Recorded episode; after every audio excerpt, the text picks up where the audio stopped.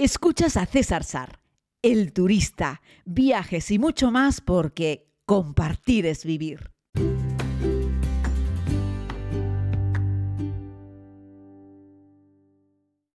Saludos querida comunidad, espero que estén muy bien. Les hablo nuevamente desde el Zamblu Beach Hotel, aquí en Tanzania, en un lugar que no paro de describir como un sitio precioso, como lo que es.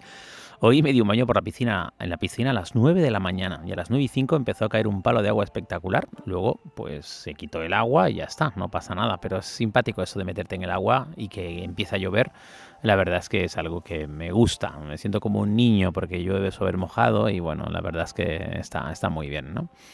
Eh, bueno, hoy quería responder algunas de las preguntas que me, que me, hacéis con frecuencia sobre el equipaje para un país como Tanzania en concreto. Ya hemos hablado muchas veces de qué equipaje llevar, qué ropa llevar, etcétera, ¿no? Bueno, para un país como Tanzania haciendo un safari, eh, en unos jeeps, eh, hay que llevar un equipaje comedido.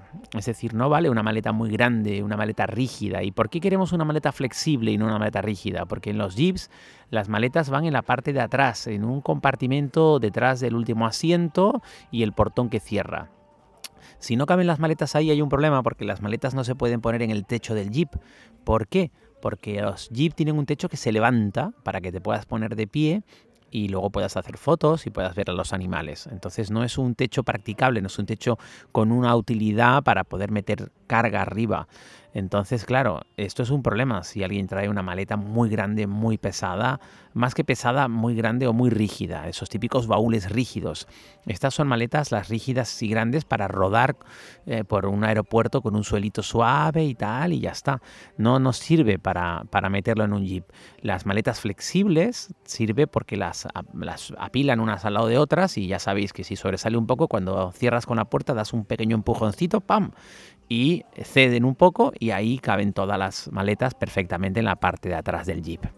Luego, dentro de la categoría de maletas flexibles, ¿cuál llevamos al Serengeti?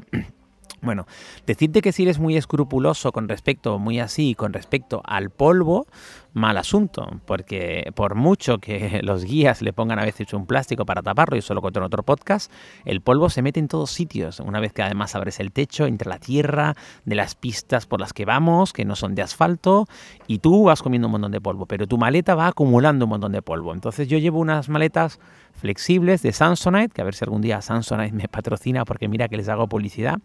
Llevo las, nuevos Paralight de, de Samsonite que tienen además unas cremalleras termoselladas. Estas cremalleras están pensadas para repeler el agua, pero también el polvo. Entonces yo siempre consigo que cuando abro mi equipaje el interior no esté lleno de tierra, no esté lleno de polvo. Porque a veces cuando llevas la típica maleta flexible de lona, de lona me refiero de tela, eh, por ahí se cuela, el polvo se cuela por todos sitios. Y si es poquito, pues aguanta porque se lo queda como la, capa exterior de la maleta. Pero si es mucho polvo, es constante y vas dando botes y vas dando brincos, esa arenita se va metiendo poco a poco y traspasa. Yo recuerdo tener esas maletas de tela y, y acabar viendo que había arena dentro cuando hice, yo que sé, alguna actividad de varios días metido en un desierto, el polvo fino de la tierra, del desierto, se acaba metiendo dentro y notas que cuando sacas las cosas o cuando sacas una camiseta, yo que llevo con camisetas negras, enseguida noto que ya están como más amarillas o más rojizas porque se les ha puesto la arena del desierto dentro, ¿no? Así es que, bueno, pues eh, con eso hay que andarse con un poco de ojo, eh, pero tampoco pasa nada, entra un poco de arena, sacudes y ya está. El tema es cuando tienes, eh, ya te digo, algo más delicado, que no quieres que le entre arena, etc. Así es que, bueno, algo que sea más bien tirando a impermeable, que también suele proteger del polvo, y que sea flexible sería la, maleta ideal. Porque incluso yo he hecho safaris aquí con mochila, normal, de mochilero, y claro, ahí también, aunque suele tener una lonetilla, ahí sí tiene muchos más recovecos por donde meterse el polvo. Si es que el polvo es un problema, si no es un problema, la mochila va perfecta porque se apilan, son como, como rulos, son como chorizos, se apilan una encima de otra y el jeep va a cerrar la puerta perfectamente. El tema es cuando nos encontremos un día con alguien que trae una maleta rígida tan grande que no cierre la puerta del jeep. Porque bueno, en esta ocasión hubo una ahí que casi, casi, pero cerró, no hubo problema, menos mal. Pero si la gente trae una maleta rígida del tamaño más grande, en la parte de atrás de los jeeps no entra. y entonces es un tifostio, la verdad es que sí. Así es que mi recomendación es eso. Luego no te preocupes por la maleta porque la maleta te la van a llevar en cada campamento, en cada hotel, te la van a llevar del jeep a tu tienda y de tu tienda a tu jeep. Así es que no tienes que cargar. Pero si haces un viaje un poquitito más low cost, un viaje en el que tú tienes que mover tu equipaje, intenta llevar algo que no tenga ruedas, porque evidentemente en Tanzania ni siquiera en las ciudades hay un suelo muy practicable, todo es escalones o, agujeros o baches o, directamente tierra y ahí no puedes meter una maleta con ruedas porque no hay cómo arrastrarla. Es, eh, bueno, me, hizo gracia una vez en un campamento, no ahora, sino el año pasado, a un Masai tirando de una maleta con ruedas por encima eh, de la tierra porque yo no podía con ella, era muy pesada. Y, claro, dejaba, pues había hecho como un surco la maleta y me imagino cómo quedarían las ruedas de esa maleta, eh, que son rueditas muy finas, que si se le mete una piedrita luego ya la rueda no gira, en fin, estas cosas, ¿no? Hay que echarle un poquito de cabeza en este tipo de viajes en los que si tú necesitas ser autónomo con tu equipaje, te lo puedas echar a un lado, cogerlo con comodidad y avanzar. Ese sería un poco la, precaución, el cuidado que hay que tener con esto para, para, viajar, en este caso a Tanzania, pero esta misma recomendación te valdría para otro montón de países. Pero es que aquí tenemos además el añadido del polvo, que no lo tienes en otros lugares, porque a lo mejor tú haces un viaje, yo que sé, a Vietnam. Y sí, puede que si es época de lluvia te caiga un palo de lluvia, pero necesitarías también eh, Eh, ser autónomo y poder moverte, porque los suelos tampoco son muy practicables, aunque el lugar es muchísimo más desarrollado.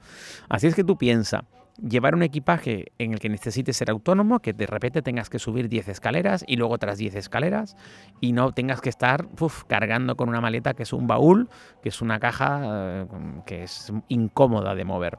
Si te vas a un crucero por el Mediterráneo, pues perfecto, llévate lo que quieras. Va en el camarote del crucero, no pide pan. El viaje que hicimos a Nueva York, ya lo conté, puedes llevarte el equipaje que quieras. Va del aeropuerto al vehículo, del vehículo a tu habitación y de ahí no se mueve durante una semana. Pero para ese tipo de viajes quieres un equipaje autónomo. Y además, en este caso, que sea un equipaje lo más impermeable posible, que también será bastante impermeable al problema del polvo. Y, ya está. Y luego piensa que menos es más. Llevar mucho equipaje nunca suele ser mm, necesario para nada. Fíjate que te suele sobrar ropa y esa es la recomendación que yo les puedo hacer con respecto a qué equipaje llevar a Tanzania. Un podcast hoy un poquitito más corto, aunque bueno, ahí vamos ya. Y les deseo que estén muy bien. Mañana volveremos con más y espero que estos consejos sean de utilidad. Te doy un abrazo muy grande. Gracias por escuchar este podcast y, y lo dicho, hasta mañana.